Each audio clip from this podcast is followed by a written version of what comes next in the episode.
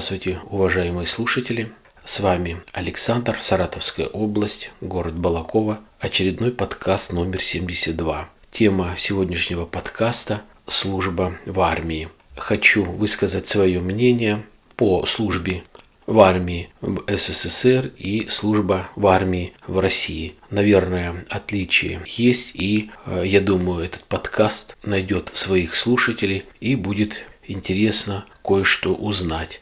Начну с того, что армия в СССР, конечно же, отличается от армии России. Здесь невооруженным взглядом можно увидеть. Но если взять э, свою юность, свои те года, которые призывали именно моего возраста, 80-е года, это призывной возраст 81, 82 и так далее, то это в СССР были очень тяжелые годы. Все э, родители очень боялись, чтобы их сыновья не попали служить в Афганистан. Призывали очень много, и боязнь, какой-то страх был. Некоторые парни сами рвались, хотели служить в Афганистан идти. Ну, наверное, думали это романтика, но от того, что не сильно знали, насколько это серьезно, насколько это страшно, а, а некоторые парни э, уходили служить. Ну, я уже в общем говорю не обязательно, не обязательно из-за Афганистана, а многие уходили служить в армию именно специально потому что как-то были завязаны с криминалом. То есть совершены были какие-то преступления, и чтобы как-то их не достали, они уходили в армию. Кому-то это помогало, а кому-то не помогало. Если совершали серьезные преступления, то, соответственно, люди выдергивались в буквальном смысле этого слова из армии, и армия не помогала. А очень много людей э, шли служить в армию. Это сослойки такого среднего класса, может быть даже слой населения немного пониже класса. Ни в коем случае я не хочу э, говорить о том, что они низкие как-то по менталитету, либо по развитию, а речь идет о малообеспеченных людях, речь идет о подростках, которые воспитывались в детдомах и так далее. Э, действительно, э, они понимали, что э, идя в армию, прослужив там полгода, год, они могут изъявить желание там остаться, остаться, как говорится, минимум на прапорщика, а если кто-то и захочет, то прям с армии на золотую берут высшие военные э, училища. Ну, соответственно, при хорошем раскладе, а хороший расклад – это хорошее поведение и нормальное крепкое э, здоровье. Слава богу, более-менее со здоровьем было в прошлом веке, в 80-х годах, более чем нормально, нежели сейчас. Об этом я тоже э, остановлюсь то подростки служили, заканчивали училище и уже, как говорится, куда Родина пошлет, они служили, были офицерами и так далее. Теперь, что касается самой армии, если человек в то время идет просто служить не в Афганистан. Кстати, в то же время, если кто помнит и знает, при СССР был такой строй, вернее даже не строй, а я не знаю, как это правильно сейчас называется, Совет экономической взаимопомощи. Туда входили весь СССР и еще все социалистические страны. Это Болгария, Югославия, Германия, тогда еще Чехословакия, и, наверное, еще там а, три или пять стран, я имею в виду э, те, которые были э, в соцлагере. И вот э, люди молодые могли идти служить за границу. Соответственно, был немного жестче отбор, тот, кто шел служить. Служба была в Чехословакии, в Германии, э, в Югославии, в Венгрии. Вот это, значит, те страны, которые я вот сейчас очень быстро вспомнил. Э, служба, как мне говорят, со слов тех людей, которые служили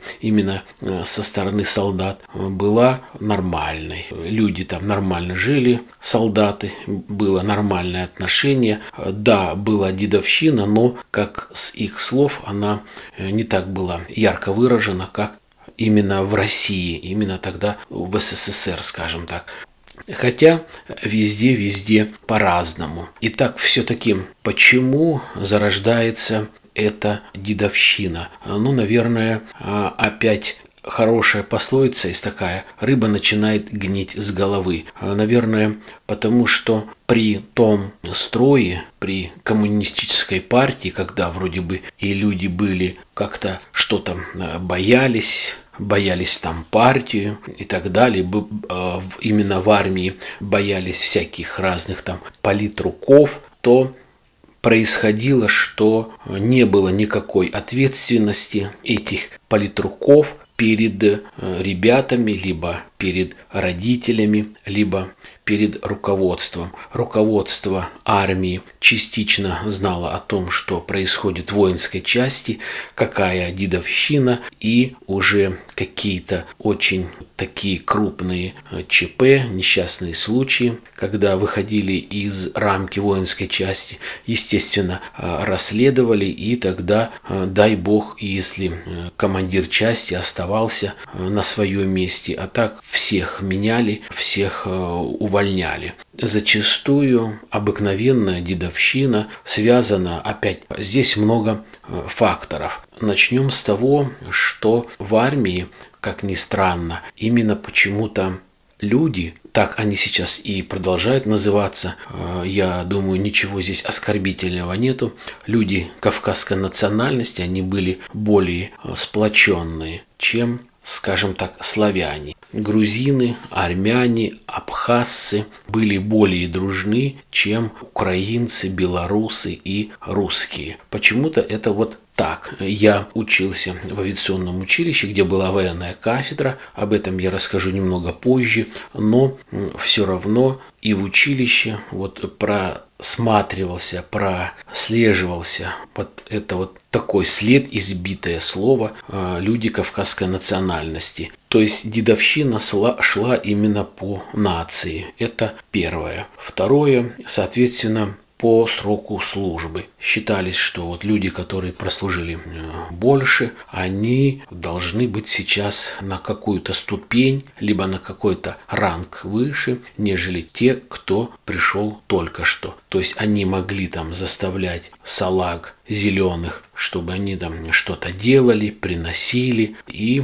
э, к великому сожалению, прислуживались они и издевались и так далее. Вот три, наверное, причины я назвал. Это э, безнаказанность, то есть люди, солдаты, как бы они ни жаловались, кому не жаловались, все равно эти жалобы не будут услышаны. Это первое. Второе – это национальная принадлежность. Третье – это, наверное, еще может быть как-то косвенно это слабая физическая подготовка. То есть тот, кто мог за себя немного постоять, мог немножко драться, имел э, какой-то психологическую, если можно так выразиться, подкованность, то есть был э, сильный э, и телом, и э, духом, как говорится, был где-то вроде бы более-менее нормально, жил, служил, не был так часто битый. Хотя, опять в разных местах по-разному, могли быть и такие люди очень сильно битые и, к великому сожалению, униженные.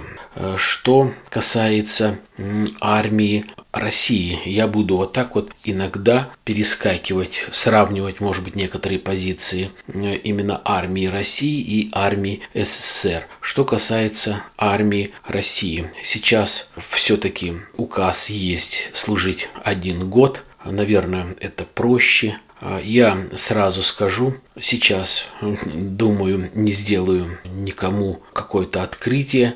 Сейчас люди молодые неохотно идут служить в армию. Это что касается особенно программистов, IT-специалистов, э, в общем, тех те люди, которые как-то связана их работа или, может быть, творчество, что все, что касается с компьютерами. А почему?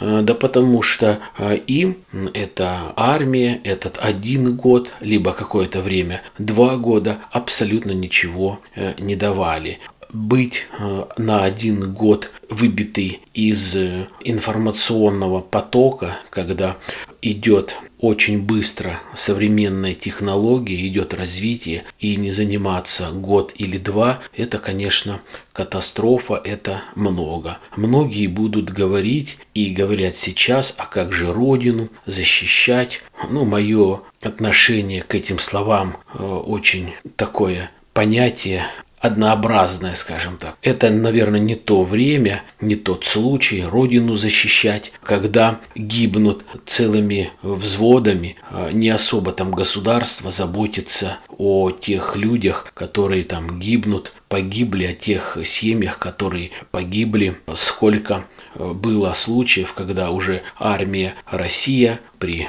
Путине э, погибли э, моряки и офицеры Курской подводной лодки. Им пообещали тот, кто погиб, их семьи могли переехать в любой город России по выбору. И сколько э, было таких сюжетов, рассказов, статей я читал и видел, что матеря, э, жены, дети выступают, говорит, как же так, президент пообещал, издавал указы, что будет поддержка, будет помощь, этого не происходит. И часть денег не заплатили и так далее. То есть, если что-то с тобой случится, никому это не нужно вначале и будут плакать э, бедные несчастные родители, э, и либо, если это молодая семья, то жена и дети. Э, не дай бог. Поэтому я просто скажу, ребята, если у вас и есть такое, чтобы не ходить в армию, не ходите, отмазывайтесь, убегайте и так далее. Ну, делайте это вроде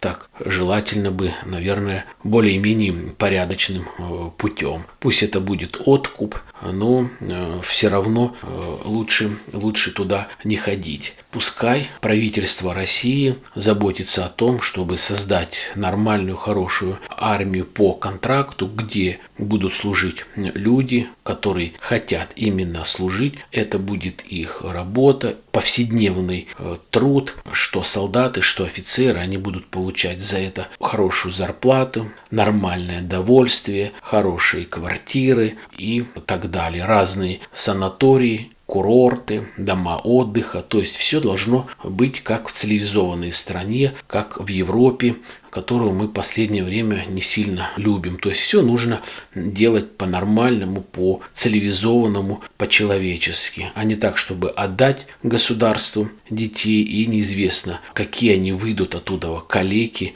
либо уроды, либо психически ненормальный. Сколько таких случаев, когда очень тяжело людям было, которые солдатам, которые в учебке отучились э, на снайпера, либо на подрывника, они работали в Афганистане два года, два года только, или даже год, только убивали, минировали, то есть они приходят, ненормальная психика, они ничего не умеют делать, они особо и не хотят делать, они умеют только наливать водку, к великому сожалению.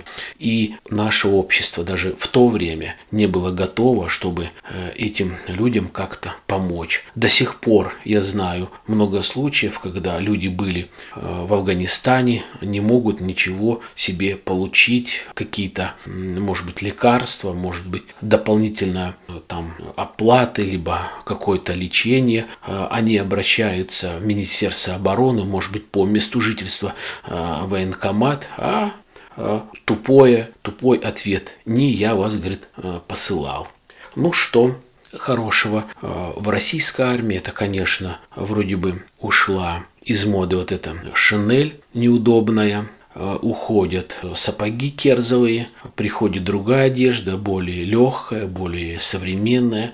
Одним словом, более технологическая одежда, в которую можно служить, служить как при очень низкой температуре и также при э, очень высокой температуре, там, где жаркий климат. Соответственно, поменялось питание, рацион питания, овощи, фрукты стали как-то больше в рационе. Лучше стала э, жизнь в самой армии, я имею в виду не вот эти казармы, где по 150 человек, двухъярусные кровати, начали солдаты жить в таких небольших комнатах, кубриках, где по 4, может быть, кровати, может быть, даже чуть больше, чуть меньше, но более цивилизованно. Что касается вот армии именно СССР, то особо за какую-то культуру и быт э, руководство тогда еще коммунистической партии, особо и не старалась и не заботилась. Какое там развитие у солдата. Читает вот он там какую-нибудь газетку, одну-две и один журнал, и все.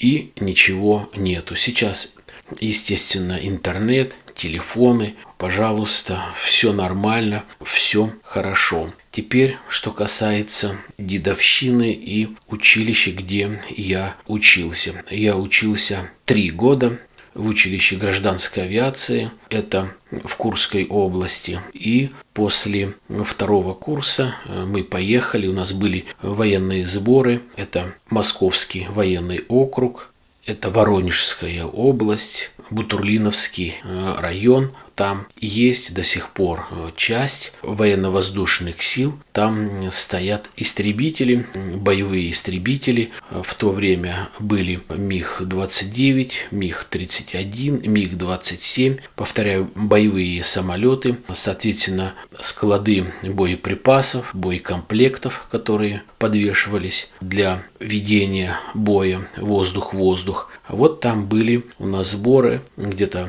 полтора месяца, там плюс-минус неделя. И, соответственно, мы жили в части, часть была отделена от города 30 э, километров, то есть в радиусе 30 километров э, не было ни одной живой души. То есть э, специально вот такая боевая воинская часть, естественно, никакой самоволки не было. Это город Георгио-Дэш, небольшой город. И вот от этого города, по-моему, 30 километров до воинской части. Жили бараках, такие бараки одноэтажные, э, длинные, деревянные. Как там зимой было, я не знаю, но видно, что отопление там было проведено, батареи вот эти чугунные. Но дедовщина там была и дедовщина э, сильная. Потом уже я, когда уволился из училища, э, мне говорили о том, что вообще именно эта воинская часть была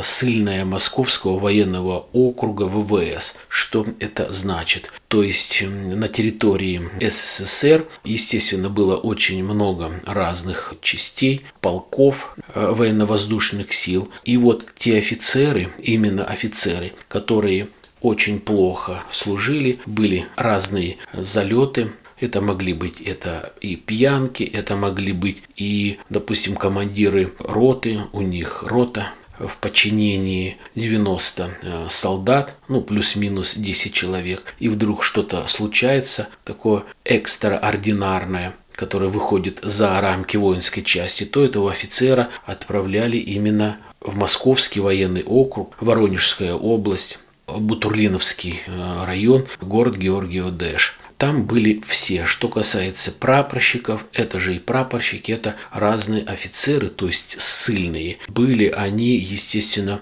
э, озлоблены на всю эту жизнь, а на что сводить э, зло? Естественно, на солдатах, естественно, на э, сержантах. Я могу сказать, что э, не особо нас коснулась дедовщина. Расскажу я два или три случая, которые вот мне запомнились.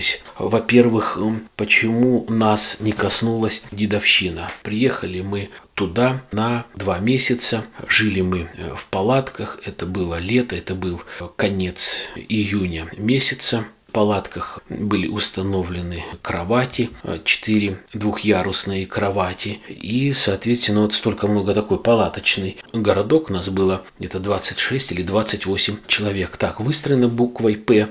Там у нас было и построение. Переодели нас всех в воинскую форму. У нас была курсантская форма, курсантские погоны. А здесь переодели э, форму 50-х годов. Вот знаете, еще были такие гимнастерки на выпуск брюки, галифе и гимнастерка расстегивалась не до конца. Соответственно, это с резерв фонда были на несколько размеров больше. Дали ремни, дали сапоги и вот полтора месяца несли э, службу. Началось с того, что такой вот интересный фрагмент. Привезли нас значит, в солдатскую столовую, первый день кушать, э, обед. Там по 10 человек за столиком, это такое же количество у нас курсантов сидело, и постолько же было и солдат. То есть я хочу сказать, по 10 человек у нас столы были и в училище, и по 10 человек в столовой армии. Стоит, значит, щи или борщ по-разному можно назвать, кастрюля, паломник, каша. Через день в обед была каша гречневая. Ну, у нас, коли училища не было, мы кашу любили. И вот стояла еще одна кастрюля с так называемым мясом. На самом деле там мяса не было, а было одно сало. Вот просто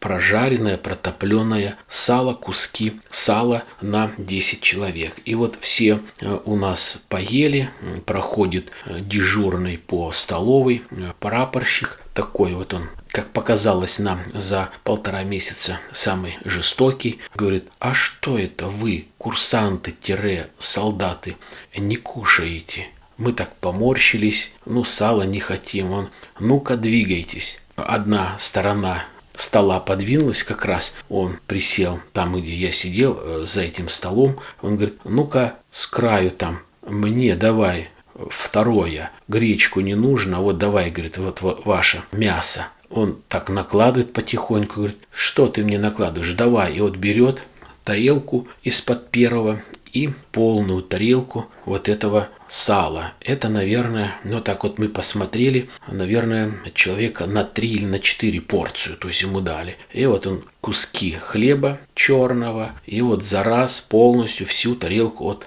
съел этого сала. Вот так вот, говорит, кушать будете, когда вы будете служить, чтобы у вас была сила на подготовке. Должны вот так вот кушать. Мы, конечно, поморщились, но так кушать не стали.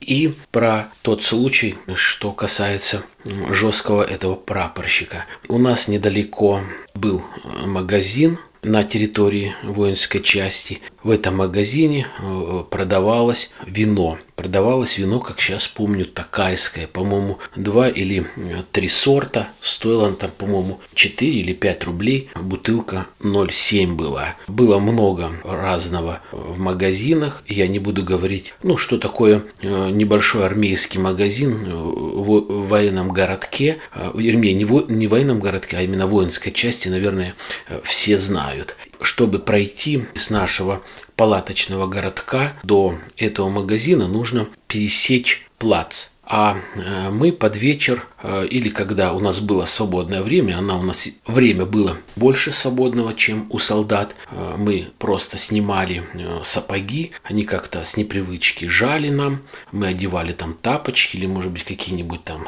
спортивную обувь и по городком небольшой ходили здесь внутри у себя в такой обуви. И вот они решили пойти через этот плац в тапочках. И как раз был этот прапорщик дежурный недалеко он позвал этих солдат, позвал нашего старшину и приказал полтора часа э, на плацу заниматься э, строевой подготовки. То есть э, два наших курсанта в таком виде, в галифе, портупеи, в гимнастерке и в тапочках полтора часа маршировали на плацу.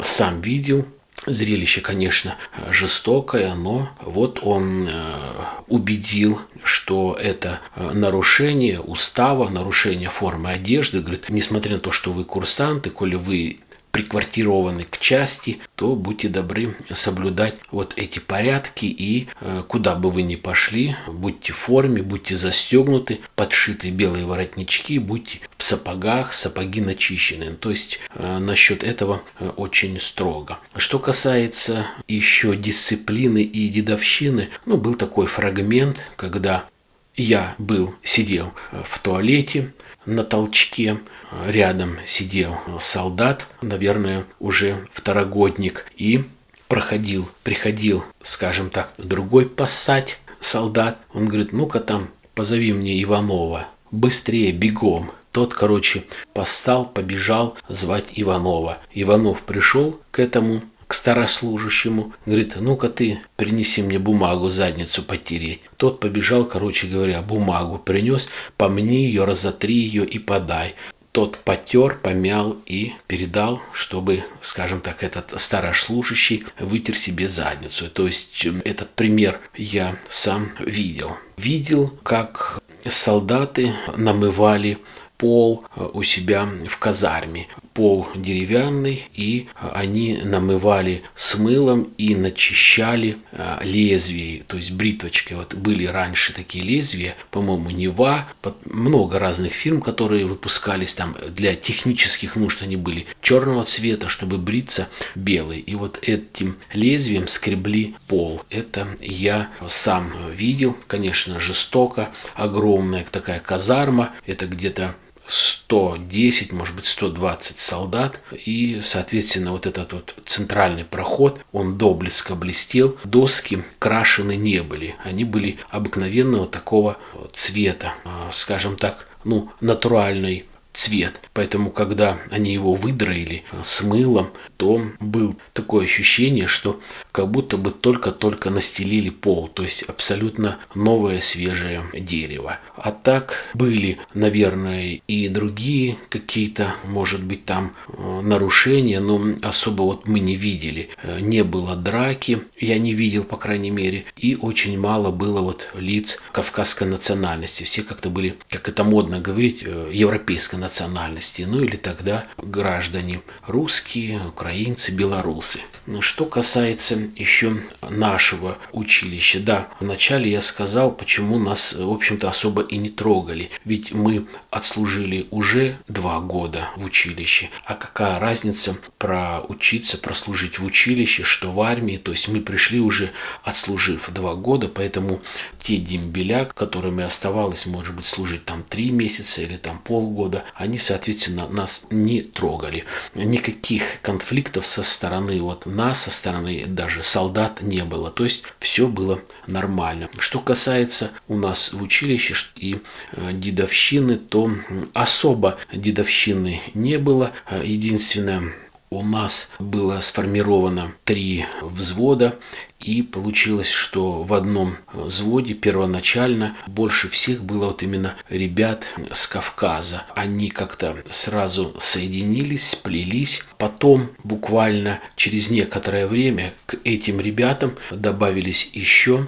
ребята из других взводов. То есть, когда нас только а, начали э, формировать взвода, потом сказали, если кто-то хочет перейти из взвода в взвод, потому что там мало ли один знакомый появился там через некоторое время, ты приехал, увидел, что там другой знакомый в другом взводе, либо твой земляк, ты можешь там в течение месяца перейти в другой взвод. То есть это было нормально. И, соответственно, люди вот с Кавказа, они как-то сформировались, и уже после того у нас были сельхозработы, осенью. Потом у нас была курсантская присяга, и мы начали вот учебу где-то там э, в сентябре, там э, в октябре вот так вот уже начали э, учиться, получили форму, вроде бы начали приживаться, и вот у нас начало сильно, как сказать, ну не дедовщина, а начали вот люди из Кавказа, так как их было, наверное, они сформировали такую группу небольшую, человек, наверное, 12,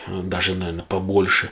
И вот они грубили, хамили, могли там кого-то обозвать, кого-то там ударить, стукнуть, унизить, там что-то отобрать. То есть это внутри здесь. И особо не заступались. То есть вначале были как-то э, заступались там 2-3 человека друг за друга, они избивали, Потом к этим парням присоединились еще парни там русские, я как сейчас помню, по-моему, с Владивостока они парни были, с Хабаровска. Получилась вот такая у нас в роте компания, наверное, из 20 человек, которые держали в кулаке всю роту из э, почти 100 человек. Э, соответственно, было это как-то до поры до времени, достучались до командира, до начальника училища и перед Новым годом прошло первое полугодие, всех вскрыли этих э, людей, это было, наверное, человек буквально 20, и одним приказом 20 человек отчислили. А у нас был командир, погонял, у него было Мариман. Он был военная морская пехота, и вот после какого-то времени он должен был получить майора и переодеться э, в обыкновенную зеленую форму. А до этого носил морскую форму, белая рубашка. Ну, то есть э, отличается, скажем так, одежда кителя, одежда военно-морских сил от военно-воздушных сил. И вот он должен был к Новому году получить э, майора, и из-за вот этого инцидента ему майора не дали. Училище, вот я где учился, было около 20 лет, и вот как мне говорили, ну и даже нам ротный командир говорил о том, что сколько вот он знает и слышал, то есть это первый раз такое, когда вот за такую дисциплину, когда курсанты сплотились обратившись в какую-то группу, начинают избивать э, других курсантов этого же, этой же роты, этого же призыва. То есть можно было бы поверить, если бы там это было третьекурсники, а это здесь первокурсники, то это был нонсенс. Что касается вот второго, третьего курса. Нет, э, такого не было дедовщины, а может быть даже потому, что вот этот случай, который э, произошел в нашей роты, он был очень показательный, то есть э, его никто там не пробовал этот случай замять или как-то утаить, то есть это было официально, во многих там, скажем так, стен газеты самые популярные, приказы везде были опубликованы, приданы огласки, ребята, которые на втором, на третьем курсе где-то как-то, может быть, когда-то там и борзили или хамели, но яркой такой дедовщины э, не было. По крайней мере, вот у меня э, не было. Я как-то сразу нашел земляков и на втором, и на третьем курсе, и было очень хорошее с ними отношение, такое очень теплое, э, дружеское. Ну, то есть у меня вот самые хорошие воспоминания об училище. И поэтому как-то прошло все тихо, мирно и э, гладко. Э, расскажу вот один э, случай. У нас были небольшие военные сборы после 9 класса. Не знаю, как сейчас такое есть или нет. То есть сейчас, если заканчивают, учатся 11 классов, то я учился, э, средняя школа 10 классов. И вот после 9 класса у нас были такие сборы, я не помню, около месяца или недели, там 2-3, вот так вот. То есть нас забирали э, в городе от родителей. У нас было два класса, и вот э, одни парни, там типа какой-то санаторий или пансионат, и собирали там всех парней этого возраста. И вот там типа были построения, всякие там игры, стрельбище. Там, естественно, до этого была медицинская комиссия, там и бегали, и строевая подготовка, только форму не, не давали. И был, э, я не знаю уже как,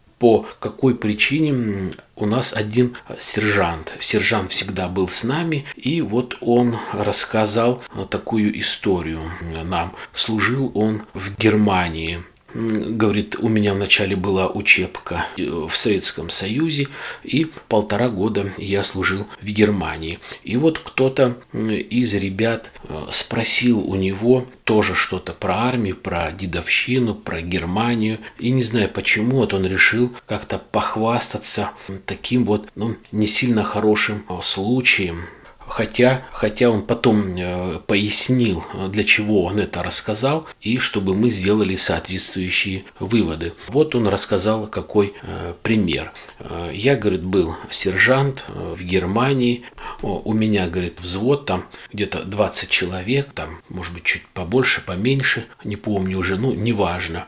Ну, я, говорит, всегда с ними, там, подготовки, строевые, в столовую, там, учеба, политучеба в то время было и так далее.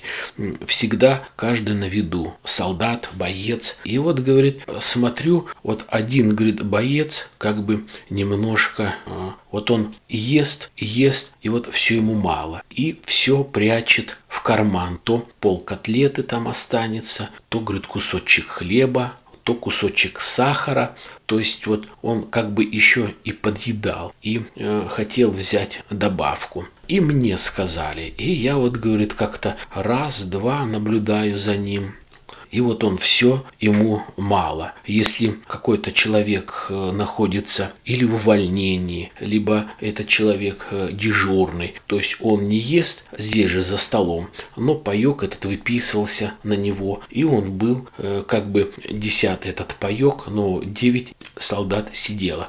Так, в принципе, и у нас было в училище один лишний паек оставался, мы там делили между собой там сахар, либо это там молоко было, или масло масло сливочное, как правило, масло сливочное делили. И вот он все больше всех ел, как бы не наедался. А парень, говорит, такой, говорит, щупленький, говорит, маленький был. И вот, говорит, я как-то э, дежурный, говорит, по столовой, и взял этого парня отдельно э, своему заму, говорю, ну ты, говорю, взвод, проводи, говорит, сам, а я, говорит, побуду вот с этим парнем, позанимаюсь ты, говорит, не, наеда, не наедаешься? Он говорит, нет. Ну, вот, говорит, сколько ты хочешь, чтобы ты вот, ну, нормально э, наелся? Он говорит, ну, не знаю, ну, сколько будет. Я, говорит, поставил перед ним, говорит, взял в столовой на 10 человек кастрюлю борща и на 10 человек порцию, порции для второго. И вот говорит, ну вот сколько сможешь, ешь. Наверное,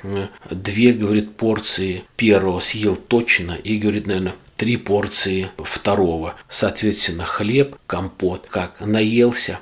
Да, говорит, наелся. Ну, выходи. Вышел, а теперь, говорит, 50 кругов по плацу, вокруг плаца. Там, говорит, у нас такой большой плац. Так он, говорит, на третьем круге, говорит, его блевать стало. Выблевал все аж желчью. Нам, конечно, как-то не по себе стала слушать этого сержанта, этот рассказ, но он э, объяснил это тем, что не должно переедать, вол, мол, вы посмотрите на меня, на мою комплекцию. Парень сержант такой э, при теле, высокий, широкоплечий, а тот, говорит, вот такой вот, говорит, шкет, и то вот я, сколько мне положено было кушать, я столько кушал, ни грамма больше. То есть всем хватало, э, а ему не хватает. Вот я его и проучил? Ну, не знаю.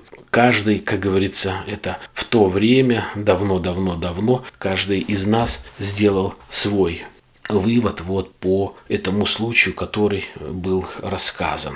И, наверное, вот еще э, что хочется сказать, э, может быть, многим будет интересно, что касается самоволок, пьянства. Ведь нам по 17 лет – Каждый хочет где-то познакомиться с девушкой, погулять, может быть, каждый хочет где-то как-то выпить. Я скажу, что да, самоволки были, самоволки были, наверное, у каждого, везде под каким-то страхом, под каким-то риском, особенно там второй, третий курс, но я на первом курсе бегал самоволки, в общем, бегал я всегда в самоволке. Брал гражданку, переодевался, где-то как-то рисковал и бегал. Ну, по-разному по-разному. Кто-то прикрывал, когда днем, когда ночью, когда э, субботы, воскресенье. Что касается пьянства, то я бы не сказал, что очень много э, пили. Э, нет, пьянка очень сильно каралась. Да, и нам тогда в 17-18 лет,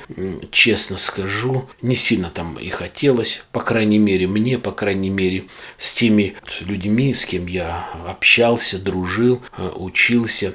Все были нормальные люди. Хотя, конечно, были ребята, которые там как-то, особенно после отпуска, где-то как-то привезут провезут, пронесут там бутылку какого-нибудь ликера или коньяка, где-то как-то э, выпьют. Ну, видно э, было, что после отбоя они немножко выпили. Но опять-таки, если немножко выпили, то это, как говорится, там бог с ним, выпили и спать. Но некоторые же и пили, начинали там якать, ходить, орать там. Это уже, скажем так, не давали другим спать. А если не давали другим спать и так ведут себя, то, соответственно, куда смотрят старшины.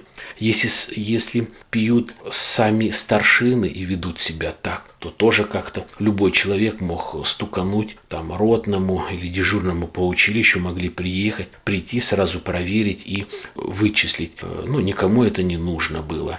Поэтому после того случая, что вот произошел, боялись. А вот эти все выходки, драки, а, они, естественно, проходили с употреблением а, алкоголя. Не знаю, как по поводу наркотиков, тогда в России, по крайней мере, где вот я служил, не сильно это все было развито, не сильно и процветало. Может быть, люди и знали, но не так как, допустим, сейчас или как даже в то время в Средней Азии. Вот, наверное, и все. И так вот уже многое рассказал про армию. Может быть, и интересно кому-то. Много рассказал. Ну вот, наверное, и все. Я желаю вам здоровья, я желаю вам удачи, благополучия, счастья. До свидания.